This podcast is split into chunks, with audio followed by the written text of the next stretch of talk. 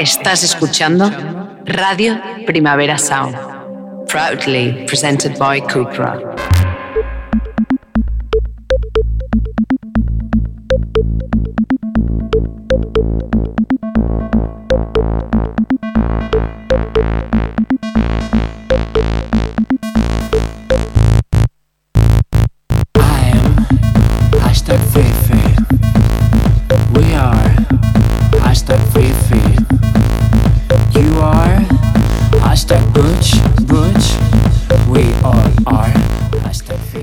Bueno, bueno, bueno, buenoa, bienvenidos todas a Queer Up Your Life en Radio Primavera Sound.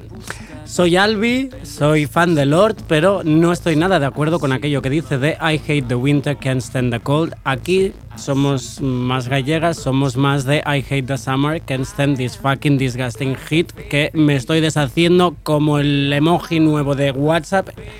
Es insoportable eso. En fin, que aquí estamos, una vez más, no sé si os habéis dado cuenta, pero de repente, ¡pum!, ya terminó aquello que se llama Primavera Sound. Aquí al habla una superviviente que ha dado doble negativo en un test de esos de cuyo nombre ya ni logro acordarme.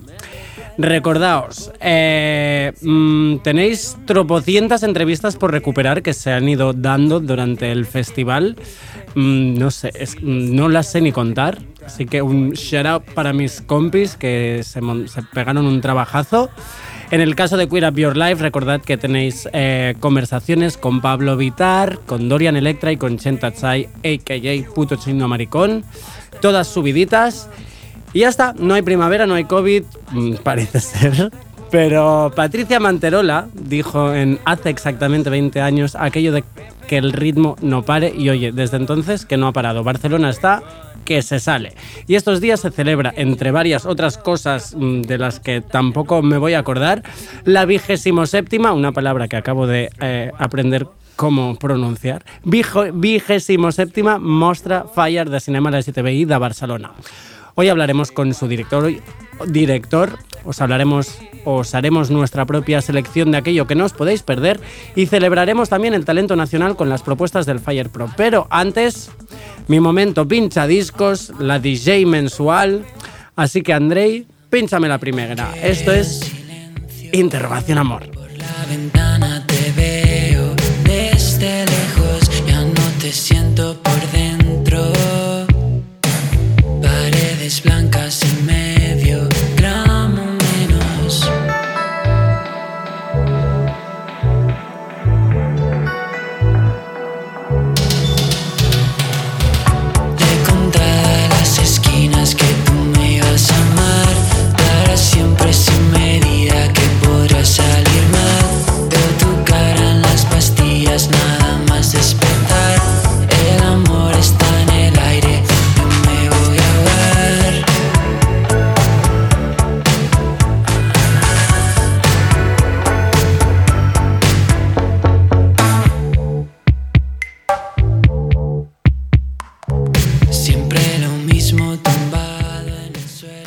Empezamos con el nuevo trabajo de interrogación Amor, formación que conocimos en 2020 con su álbum Vómito y Mariposas, donde encontrábamos cortes maravillosos que ya os hemos pinchado aquí como Chicos Feos.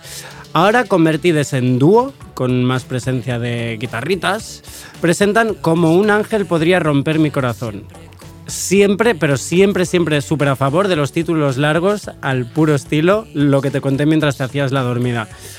Lo que escuchábamos se llama El amor está en el aire, pero mm, sus nueve cortes, nueve nuevos cortes, son maravillosos, así que correcta a escuchar, interrogación, amor.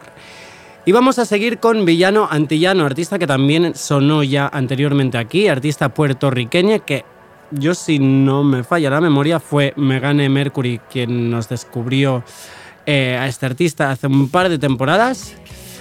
Para entonces destacábamos su EP de 2020 también, maravilloso título que llevaba, que es Queta Princesa. Pero es que hace escasos días Villano Antillano revolucionaba las redes tras colaborar con Bizarrap en una de estas eh, music sessions que se montan. Recordemos, eh, artistas como Nati Peluso eh, han, sacado temas de music sessions que se han convertido en éxitos internacionales. Pues bueno, ¿qué ha pasado? Que los maxi fans Ma- Machi fans, no Maxi. Bueno, también deben ser Maxi fans del machirulismo, pero dichos Machi, fans, eh, pues no les hizo mucha gracia que la protagonista de esta nueva sesión sea una travesti. Pues mira, ajo y agua, ¿eh? Jodeos cromañones, que esto es un temón. Esto es villano antillano.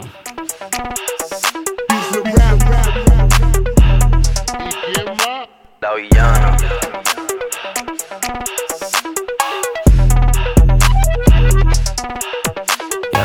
Que si tengo flow cabrón, que si meto la presión, si tú no puedes conmigo, mala mía. Que si vengo pesadita, que si ya tengo tetita, si me tire con tu gato, mala mía. Que si vengo a tu motor, vengo desde el malecón, si no entiendes lo que digo, mala mía. Santa Rosa Bayamón, mi niña de corazón, si no aguanta calentón, mala mía. La malabarista, soy una tenista, estoy cachando puntos con su bola por el insta. Alma de poeta, la nueva Gabriela Mistral. Una puta atómica, soy una terrorista. Cuando cierro un beso, lo dejo de terapista. Te dije que no, cabrón, no me incita. Están en la fila, pero no están en la lista. Dale visa, explótame la pista. I'm on the top shelf, I'm such a bombshell. Todo el mundo ve que del dorado soy la shell. Todo el mundo quiere un pedazo de mi pastel. Perdí en el mar, soy yo, pa' y pastel. La muñeca, la brasa, los model de Mattel. Si no quiero contigo, no me tires a mi cel. A lo yo soy villana, mucho gusto yo me apel. La Jennifer, la Aniston, aquella, la Rachel. Un- Una vampiresa, soy una sanguinaria. Carmila, la de Tiria, soy inmune a tus plegarias. Yo soy la principal y tú la secundaria. Yo soy la principal de esta secundaria. Yo soy la jefa y tú eres la secretaria. No estás a nivel para ser mi adversaria. Mira cómo visto cachame la indumentaria. Pa' mí no hay vacuna, soy como la malaria. A punto de entrar en un estado de psicosis. Wow, wow, wow, no soy parte de tu posi. No corro contigo negativo, estoy posi. Yo solo te busco cuando quiero mi dosis. Que si tengo flow cabrón, que si meto la presión, si tú no puedes conmigo, mala mía. Que si vengo pesadita, que si ya tengo tetita, si me tiré con tu gato, mala mía.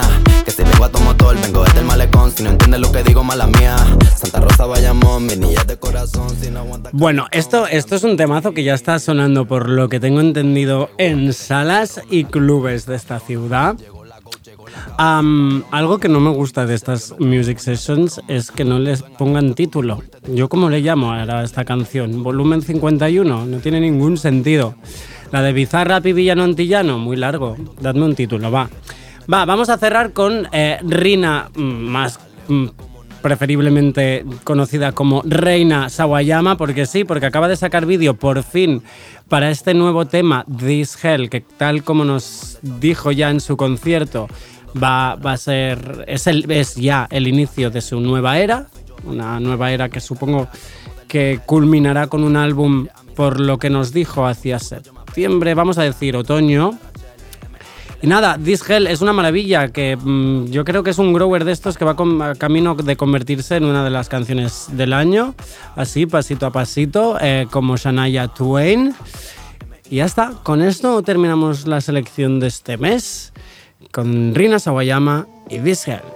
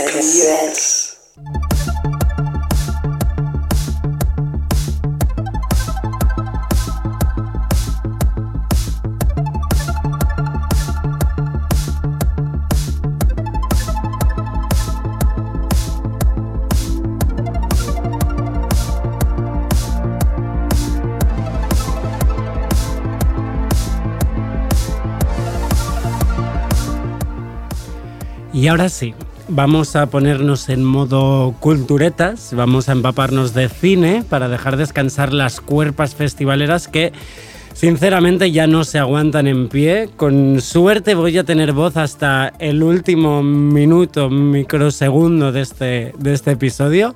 Bueno, tengo aquí conmigo a Antoine Leonetti, director de la Mostra Fire de Cine LSTBI de Barcelona, que ojo, celebra este año su, ya lo he dicho antes, vigésimo séptima edición. Uy, casi se me olvida cómo decirlo.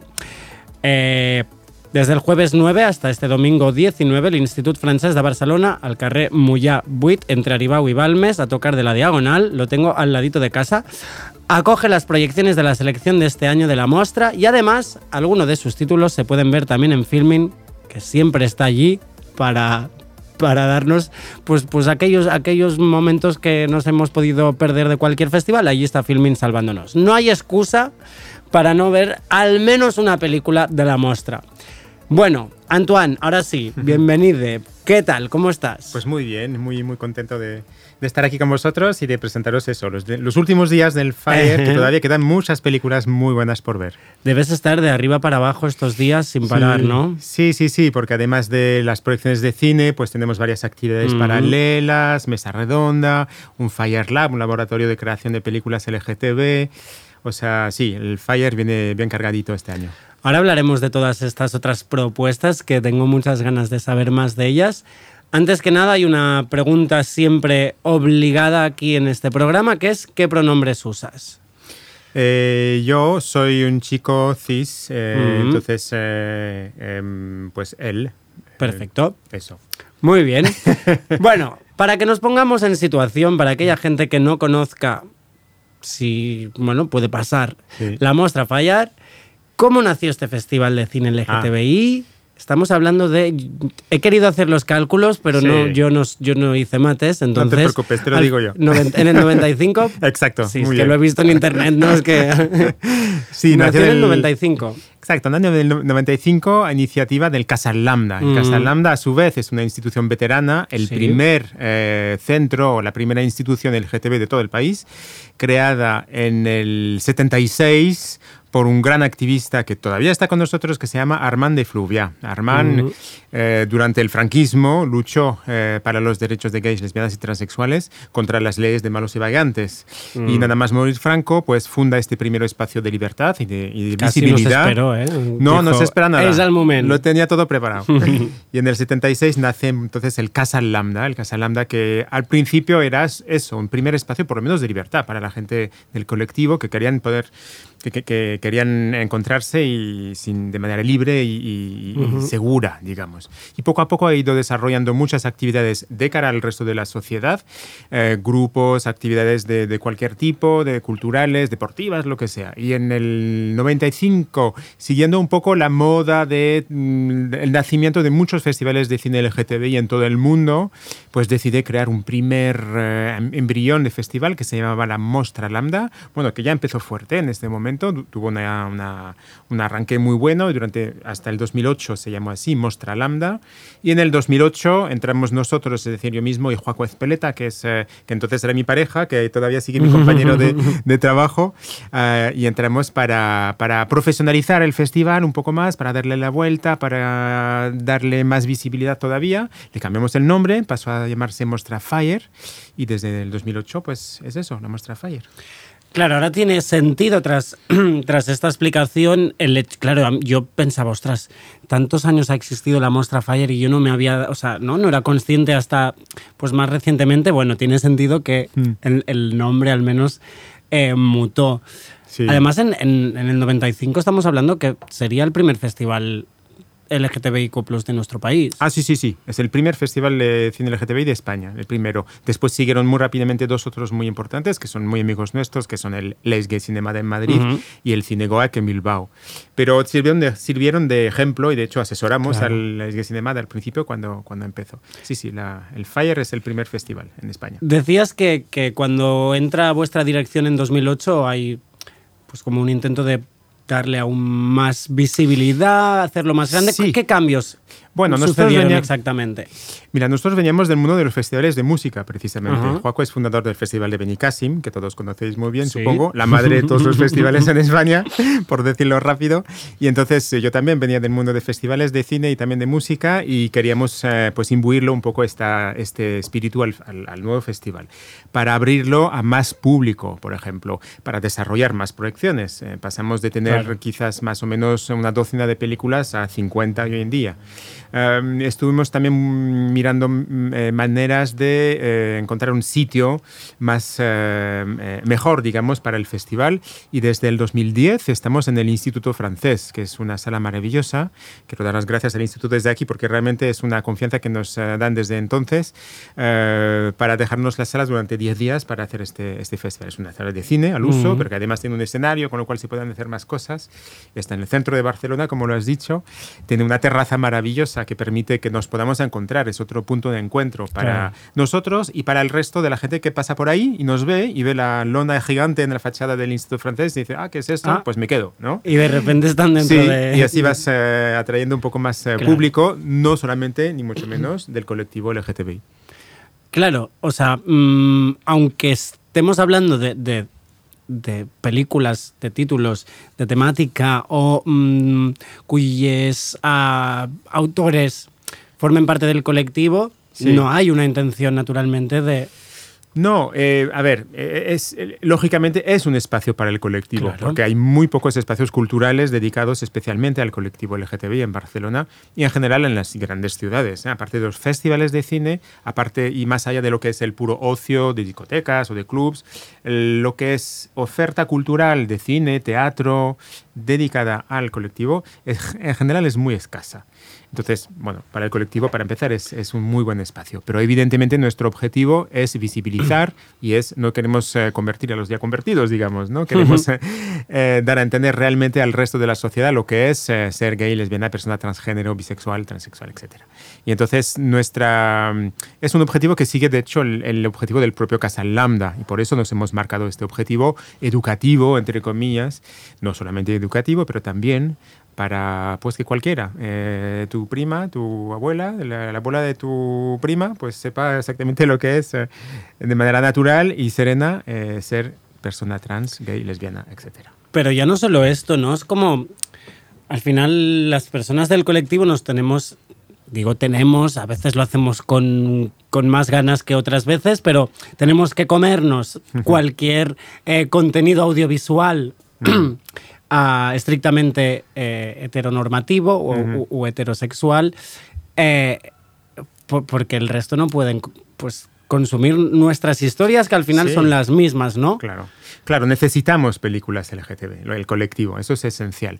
Y ahí y que tenemos- salgan incluso de fuera de los eh, nichos que son un festival dedicado a, Sí, un sí, sí, canal dedicado a, ¿no? Sí, y allí tenemos un problema muy grande, es la muy baja tasa de producción en España, en Claro. Cataluña en particular y en España en general, muy baja tasa de producción de películas con temática LGTB, con personajes relevantes del colectivo LGTB que realmente puedan servir de referentes, sobre todo para la gente más joven. Este fenómeno no pasa en otros países, y en particular, evidentemente, en Estados Unidos, porque allí tienen desde el 1985 un observatorio maravilloso que se llama la GLAD, Sí. que ya conocéis, que es la Gay and Lesbian Association Against Defamation, que vela a una representación buena y positiva de la, del colectivo LGTBI en, los, en las películas, en los medios audiovisuales en general, pero en las películas, en las series. Y el resultado de todo esto es esta avalancha maravillosa, en- por un lado, no sé si inquietante por otro lado, pero yo lo veo bien, esta avalancha de series ¿no? que vienen de Estados Unidos, de Netflix, de HBO, Mm. con mucha temática eh, LGTBI. Cosa que Tam- no... También creo que allí también juega el público, quiero decir. Más allá de que, hay, que esté la GLAD detrás, cuando, cuando se democratiza el consumo eh, del audiovisual con plataformas que, to- que, que todo el mundo conoce, pero Netflix seguramente la, la más grande, ¿qué pasa? Que empiezan a ver que hay un público consumidor, muy consumidor, que está con ansias, con hambre de contenido Sí, sí. em, que represente a su colectivo y dicen, ostras, pues vamos vamos a darlo, aunque sea porque queremos el dinero y porque nos Sí, va sí, sí, a rentar. ¿no? Pues mira, somos un mercado y bienvenido sea, porque realmente que seamos reconocidos por, por, con- con- por mercado ya es algo, ¿no? Porque después. De, de- de- de- de- de decenios de ninguneo, bueno, siglos de ninguneo y de, Ujú. y de invisibilización, si por ahí eh, no- nos permite tener más visibilidad, pues bienvenido sea. Cosa que, por lo, lo que te decía antes, viene de Estados Unidos. Claro. En España es muy diferente. Cuesta. La tasa de Aunque producción... es verdad que hay, hay un, ahora no sé qué nombre le pusieron, ¿no? Pero hay un observatorio parecido que que hace un par de años que Sí. está haciendo también los estudios. El ODA, el Observatorio ODA, para la sí. Diversidad en los Medios Audiovisuales. Eh, se ha creado de manera privada, es una productora en Madrid que Ujú. lo ha creado hace tres años. Ya ha escrito dos informes interesantísimos que os invito a consultar y a consultar sobre todo lo- la, la página final con las recomendaciones, con el resumen y las recomendaciones. Y nos muestra que con un 20% de la población que no se define eh, es- mm, exclusivamente como homose- heterose- Mm, ujú. heterosexual, eh, solamente tenemos un 6% de películas o series de televisión que tienen de, lejos o de cerca personajes LGTB. Irrelevantes, un 4. Claro. Y personas transgénero, ya ni te cuento. O sea, Claro. ya es un 0, no sé cuánto. Ahí está la gracia, Mm. ¿no? Cuando después eh, hay todos los trolls en Twitter, en las redes, que dicen, no paráis de ponernos con calzador personajes del Sí. colectivo, tal. Y es como, os dais cuenta que en realidad, si os damos los números, siguen siendo menos que Sí, los sí. que viven en tu mm, misma escalera, en tu mm, mm, manzana o en tu Sí, barrio, en tu pueblo. O sea, el- es verdad que cada vez hay más y entonces los haters pues eh, se ponen como tú dices, como, como, como locos, pero, pero hay un recorrido enorme todavía para alcanzar algún tipo de paridad, no sé cómo llamarlo, o por lo menos una, una mejor eh, representación. Entonces, el festival es para esto absolutamente esencial. Y, y en ese sentido, y creo que mm, te interesaba que te comentara un poco sobre esta iniciativa, en ese sentido hemos creado hace un El año labo. el laboratorio, Ujú. el Fire Lab, el laboratorio de creación de películas LGTBI. Si te parece, ahora, ahora me sigues contando sobre el laboratorio, que quiero, quiero saber mucho. Pero antes, estábamos diciendo, estamos un poco en el ecuador del festival. Ah, ahora vamos a ver qué es lo que nos espera en los días restantes. Pero dime, ¿qué valoración podrías hacer hasta el momento? ¿Cómo está yendo? Está yendo muy bien, eh, yo creo que el- como cada año más o menos. eh, quizás un poco menos de afluencia por eh, que la gente no ha vuelto al cine y no, ni ha vuelto al teatro Ujú. en general, yo diría. Es un poco... Hay, hay que ver lo que va a pasar en los próximos meses. Una cosa que está pasando en otros festivales de, de cine desde los últimos seis meses. Pero más o menos estamos bien, estamos contentos con, eh, con la afluencia, con el fin de semana y con la inauguración que estuvo muy bien con Mars One. Eh, ayer la sala se llenó con eh, mascarpone, o sea que vamos bien, vamos bien. A ver, este fin de semana os esperamos y seguro que acabaremos también muy contentos. Está clarísimo que además, perdonad, estamos en un momento en el que Barcelona está bulliciosa, llena de propuestas. Así que, aunque haya reducido un poco el, el- el tipo de. Bueno, el aforo normal a las salas de cines, esperamos o celebramos que, Sí, sí. que aún así haya gente yendo. Bueno, el aforo ya ha vuelto al 100%. Sí, sí, sí, no, no. y- Me refiero ah, que vale, estén dices el a- aforo a- general, exacto, sí, sí, exacto. que haya, que haya bajado. Oye, eh, precisamente hablabas del, del- del acto inaugural. No sé si el miércoles 8 puede ser que sea como este, fue este preinauguración. mm, Ajá. No, no sé si quedaba fuera del- de la programación, pero me llamó la atención que se proye- proyectaba un documental que se llama Sé futbolista y, y Guy, Trenquem el tabú. Sí. Quiero que me cuentes eh, sobre este documental, ah, porque pues me llama la atención. Em, es verdad que incluso en el, en el audiovisual hemos tenido eh, algunas representaciones ¿no? de, de personajes LGTBIQ ligados al deporte y especialmente al, al fútbol. Eh, recuerdo mucho Barcelona Nit d'Estiu en 2013, que había una de las historias principales que era esta. Nunca se ha definido así, pero Bend It Like Beckham, ¿no? Quiero ser como Beckham, con Kira Knightley también tiraba por allí. Es cierto que es un tabú, Y tanto. pero también diría que hasta es un cliché. Quiero decir, mm, yo siento que muchas veces se utiliza esta historia para heteronormativizar las relaciones a, pues, homosexuales, bisexuales, ¿no? Es como, ¿de qué manera le puedo decir al público que no pasa res porque mira, también juegan al fútbol? Pues con historias así, ¿no? Sí, esta iniciativa vino porque recibimos este documental o reportaje maravilloso de un futbolista francés que se llama Joan Lemaire, Joan Ujú. Lemaire, eh, que hace 10 años salió del armario en un pequeño club profesional de provincia, muy pequeñito. Claro, estamos Y le- hablando que es distinto lo Sí. que hayamos visto en las pelis que luego en la realidad. En la de realidad, los no. Entonces, ¿eh? este. Pero mm, eh, este chico es. eh, con la mala suerte para su club, digamos, que este chico tiene, Ujú. es, es tenaz y, y llamó la atención mucho de los medios de comunicación y se decidió hacer un, un documental sobre su, su historia. Hoy es un educador que va a, a los coles, a las eh, asociaciones, para, para hacer eh, trabajo de, de educación, para, sobre todo en los centros de entrenamiento profesionales de jóvenes futbolistas. Y lo que muestra él es que hay una, como tú decías, un, un- un- un tabú súper cliché, porque es tan arraigado que ya se ha, se ha vuelto un cliché, es, es verdad. Hay un tabú enorme en, en el fútbol eh, en cuanto a la, a la homosexualidad. Un tabú que, es, eh, que tiene que ver con el dinero en el fondo, porque los clubes no quieren que sus jugadores salgan del armario y los clubes no quieren porque no quieren perder sus patrocinadores. ¿no? Es todo cuestión de, de dinero en el fondo. El cambio yo creo que vendrá por las chicas. Hay muchas eh, cada vez más que, que salen del armario, que son lesbianas en los clubes de fútbol, Mapileón, por ejemplo, en el Barça, eh, que están haciendo un trabajo genial. Y eso, como siempre, pues el cambio vendrá por las chicas, espero.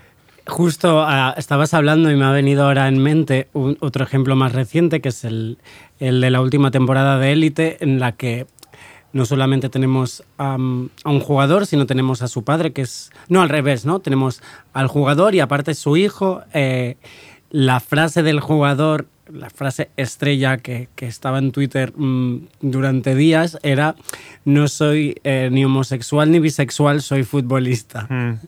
Sí. Eh, bueno, no vamos a entrar ahora en la representación que se hace en esta temporada de Élite de este tabú barra cliché del que estábamos hablando.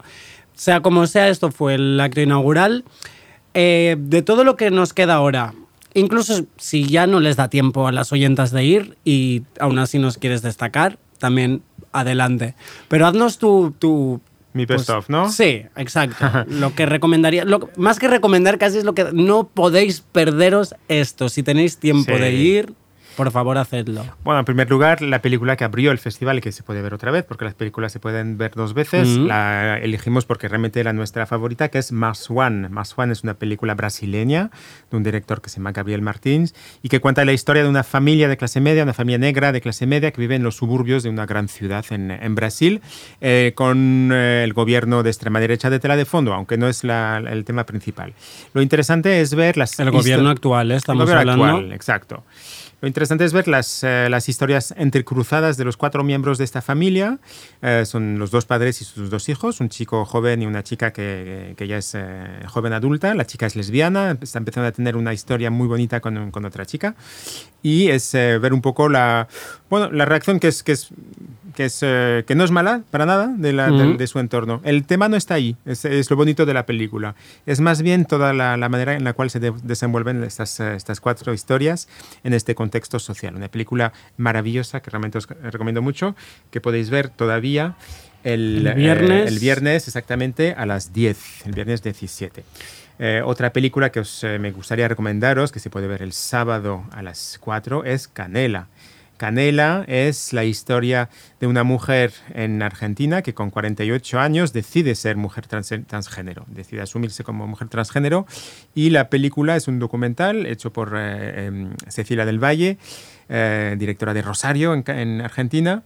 Eh, es un paréntesis un poco en la vida de Canela que se debate entre operarse o no operarse y tal. Entonces lo habla con su familia, lo habla con sus amigos, lo habla en su en su eh, entorno profesional. Es- ella es una gran arquitecta en Rosario, es profesora de arquitectura y la seguimos un poco en este paréntesis de su vida. Y es maravillosa porque no es un documental al uso de estas de cabezas parlantes, sino que Ujú. eh, es un documental vivencial eh, que nos permite realmente seguirla de manera muy natural y, y muy bellamente eh, filmado. Canela, muy recomendable. Esto estamos Sábado hablando del sábado a las 4 de la tarde. Exactamente. Eh, otra película que me encanta que es The Swimmer, eh, película que clausura el festival el domingo Mm. 19 a las 10, película de Adam Calderón, un director de Israel maravilloso que también juega muchísimo con el tema de la fluidez de género.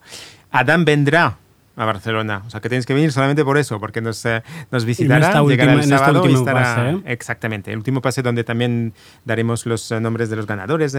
de los premios del festival. Y The Swimmer, pues es la historia de dos chicos que compiten juntos en un equipo profesional de natación. Y no cuento más, porque ahí pasan cosas. Una película muy estéticamente particular, muy en la línea de la primera película que había rodado Adam Calderón hace unos años que nos encantó, que era eh, Marzipan Flowers, Flores de Mazapán, es su segundo largometraje. Y eso, a verla sí o sí en presencia de, de Adam Calderón. Yo como niña marí que, que se pasó años eh, haciendo natación y competiciones, este título lo tengo apuntadísimo. Esto, recordamos, es el sábado a las 10 ya para cerrar el festival. Sí. ¿Alguna cosa más que nos Pues sí. quieras decir? O una recomendación eh, para el sábado 18. eh, animo a todas las chicas, pero no solamente las chicas, a ir a ver a Girl Picture, una película finlandesa de Alija Pasola. Un- una comedia, una- un trío amoroso, tres chicas, eh, muy fresco, muy público primavera son, yo podría decir. es verdad. Y muy recomendable, el sábado 18 a las 10. Molt bé, pues si te parece yo también voy a hacer mi primera, mi pequeña selección, porque como decíamos tenemos algunos de los títulos disponibles hasta el domingo también en filming, así que yo ayer por la noche también dije, a ver, vamos a mirar, vamos a rebuscar qué te apetece ver. Y la primera que me llamó la atención fue Homebody, Homebody de... em, Joseph Sackett. muy bien, aquí te veo preparadísimo. Exacto. Bueno, ah, básicamente, pues el, el- ya la, la- la película es presentada como ese, esa relación extraña, eh, muy bonita, de admiración, pero de algo más que, que tiene cualquier niña, especialmente yo creo que también eh, niñas LGTBIQ+, con ah, sus niñeras o con aquellas personas mayores que de alguna manera les encandilan y que están allí. Ah, yo pensé mucho en una vez que estaba en el camping eh, de, de mis primos y, y había pues una persona, una, una chica del camping que, que sería de la edad de mis primos mayores, que pues, pues que como yo era más peque, pues me llevaba por allí no tal, y estaba yo como crazy con esta persona, hasta el punto que un día desaparecí porque me había ido a las 10 de la noche a ver la tele con esta persona, ¿no?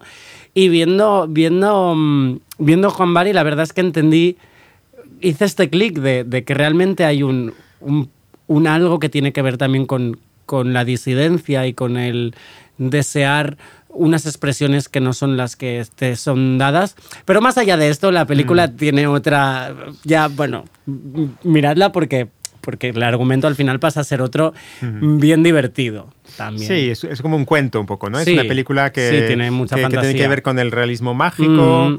eh, y es un- una película que, toma, que, que toca el tema de la fluidez de género, pero además de manera muy divertida, ¿no? Sí, es como, es como una, una, una- utopía, ¿no? No voy a desvelar la, la, la historia porque si no ya sería No, demasiado. exacto, exacto. Pero, pero lo hace de manera divertida y eso se agradece mucho, ¿no? Porque Mm. También me presenta- gusta mucho la, la naturalidad con la que al final está hablando de, de estas disidencias de género de- en edades tan tempranas, pero con una, como decías, ¿no? una naturalidad, con una facilidad que mm, si sois gente que tenéis... eh, ya sea vuestras propias criaturas, como que seis tías, tíos, hermanes, tal, mm, creo que es muy bonito verlo, eh, incluso para saber aunque no te estés siendo una clase, pero sí que ves cómo tratar ¿no? con estas realidades tan pequeñas. Exacto. Sí, sí. Me parece, eh, este es el título que yo selecciono y aparte también me vi el corto se, recet- ¿cómo? se receta a Silen- silencio Exacto. que protagoniza, eh, bueno, está dirigido por Miquel Mise, que de hecho eh, estuvo en el tardeo de Radio Primavera Sound estas semanas. Y aparte, una de sus intérpretes es eh, Laura Villacremer, que eh, es una persona que hace muchos años que conozco y que Laura barra Cristina tenim pendent un Queer Up Your Life especialmente dedicado a la intersexualidad. Y aparte de mm, pues haceros eh, eh, recomendaros este, este corto, que son 17 minutos, si no me equivoco, Mm. que tenéis en filming. Y si no, el mismo mañana. Mañana, mañana nuestro Sí, mañana. Para nuestras oyentas no sabemos El si aún están 16 a tiempo. precisamente se proyecta antes de Homebody. O sea que si vais a ver Homebody, pues tenéis dos por el precio de una. Con Pero apro- silencio. Aprovecho también para recomendaros eh, un espectáculo performático teatral que lleva a cabo Laura con eh, dos persones más. Se llama Hermafrodites a cavall o la rebel·lió del desig. Està dins de, del Festival Grec y tendrá lugar en el Teatro Tarantana del 6 de julio al 10 de julio. Así que eh, aquí está mm, mm, mi recomendación, porque además, ah, tal como se dice en el inicio, y como podéis imaginar por el título, se receta silencio, es uno de los colectivos más silenciados Sí. y de los que menos hablamos. Dicho todo esto, podéis acceder a la web para buscar todos aquellos títulos que igual os llamen más la atención y que nosotras pues no, no, no lo hemos hecho. Ah, pero aparte de esto, como ya veníamos avanzando, existe el Fire Pro, existe esta mm, parte dedicada pues al sector profesional del, del cine con ah, especialmente dos, dos propuestas, dos actividades principales Sí. que están teniendo eh, eh, lugar casi ahora mismo mientras Sí. estamos tú y yo aquí, no, pero casi. Eso significa que cuando nos escuchéis ya llegáis tarde. No, porque está, está Ah. grabada y entonces se puede ver en Ah. streaming. Sí. Claro, es que se, Se me olvida que estamos en 2022 y el futuro está Claro. aquí. Tienes razón. Pues mira, mejor que mejor. Ah, la primera es una tertulia, una mesa redonda sí. que lleva el título, ah, es un título Es, te lo digo. Es, Com representats no representats, ¿no? La inclusión LGTBI al guió cinematográfico. Un poco lo que veníamos hablando ahora. Exactamente. De hecho, es una mesa redonda que eh, he- hemos pensado un poco mm, con estas conclusiones del ODA, de este Observatorio Mm. para la Diversidad en los Medios Audiovisuales, eh, para debatir de, de estas recomendaciones que hace el observatorio, cómo representar mejor al colectivo LGTBI y, y en particular la- la- los colectivos especialmente infrarrepresentados dentro de ese mismo colectivo, como pueden ser las personas intersex o Claro. las personas transgénero. Y entonces hemos invitado para esto a varias personas, a Zaida Carmona, la directora Zaida Carmona, el director... Zaida, que la tuvimos aquí. Y de Ah, hecho, claro. una de las cosas que nos decía es que cuando escribía el, el guion de, de la amiga de mi amiga, eh, le- Marc, eh, Marc Ferrer le dijo. Ostras, me gusta que no has puesto ningún personaje hetero o ningún personaje fuera del colectivo, ¿no? Algo así le decía. Y ella se quedó como, ostras, no era aposta. Con esto lo que quiero decir es que al final el cómo representar a la gente no Sí. representada un poco es mm, tira de tu realidad. Sí, exactamente, exactamente. O sea, es un poco, si somos del colectivo LGTB, pues, pues tenemos, si, si no lo hacemos nosotros, Claro. digamos, nadie lo va a hacer por Claro. nosotros, ¿no?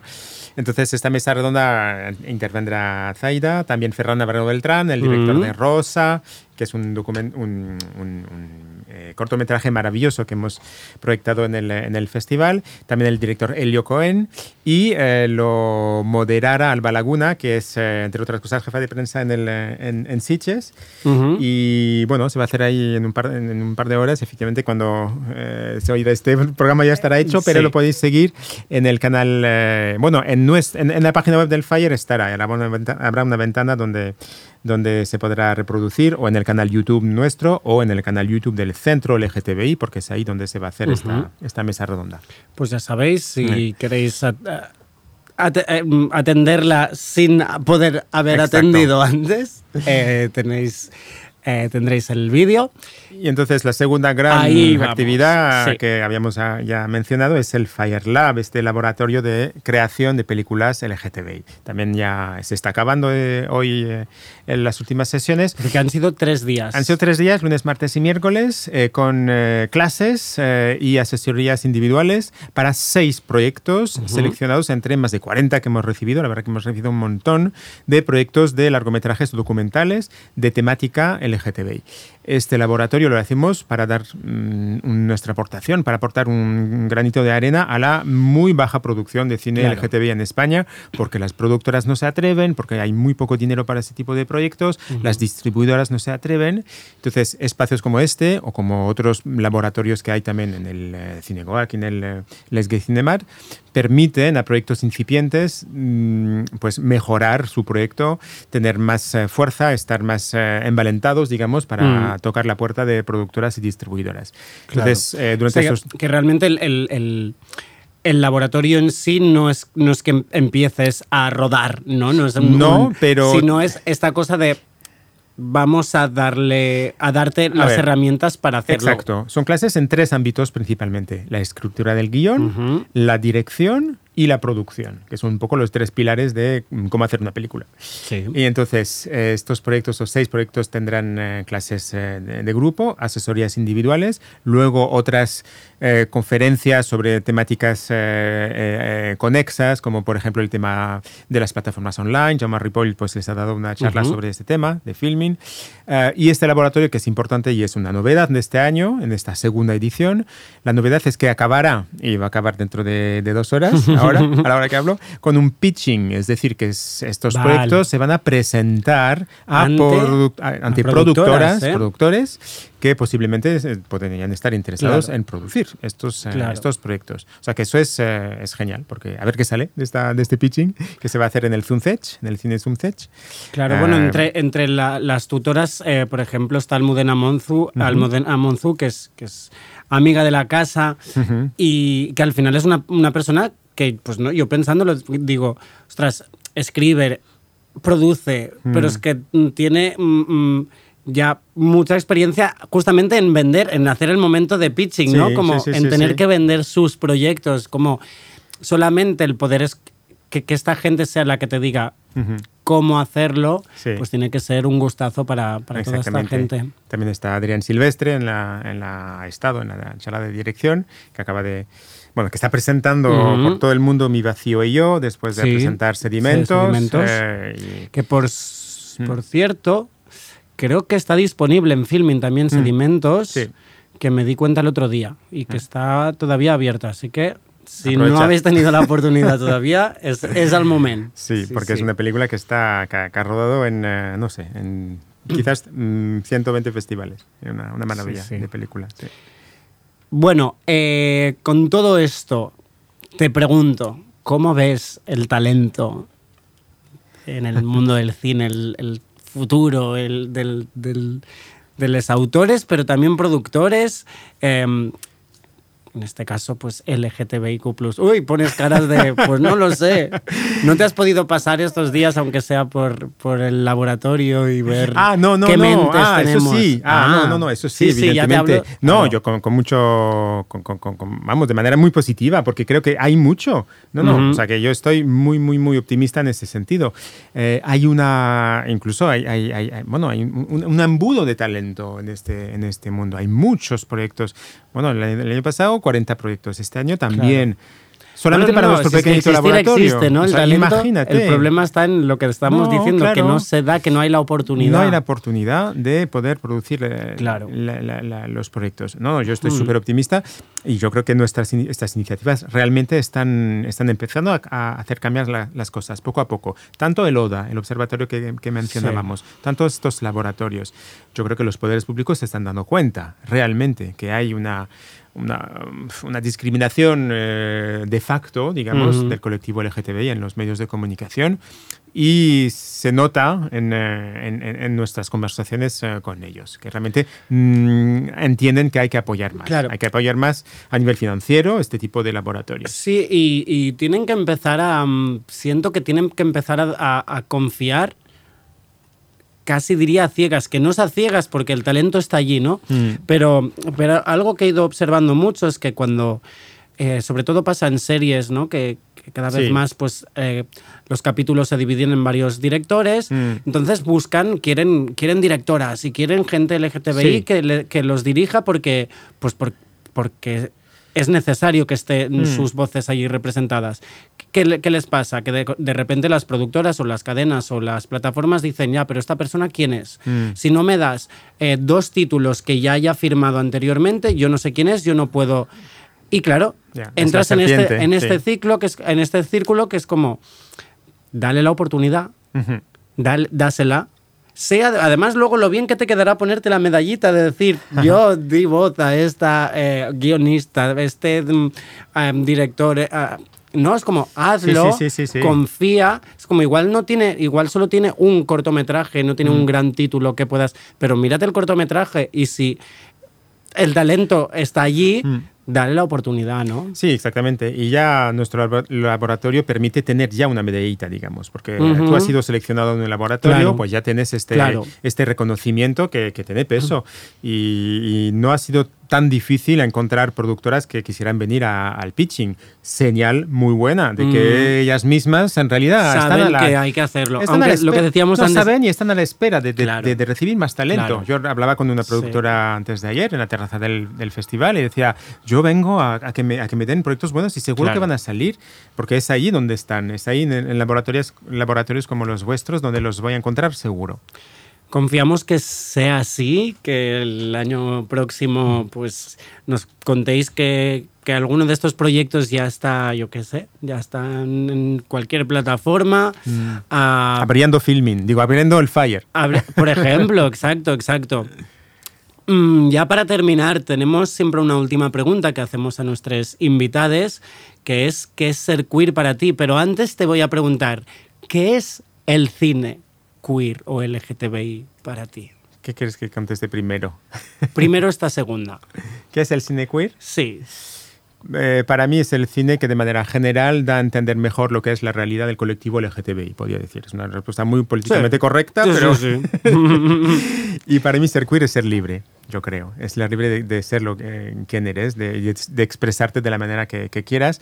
Ser queer, o sea, no hay definición de lo queer, ya lo sabemos todos, cada uno tiene la, la suya, pero yo creo que, yo creo que, es, eh, que es eso, ser libre de, de- de- de reivindicar, si te sientes diferente, si te sientes rebelde, pues hacerlo de manera libre y respetuosa.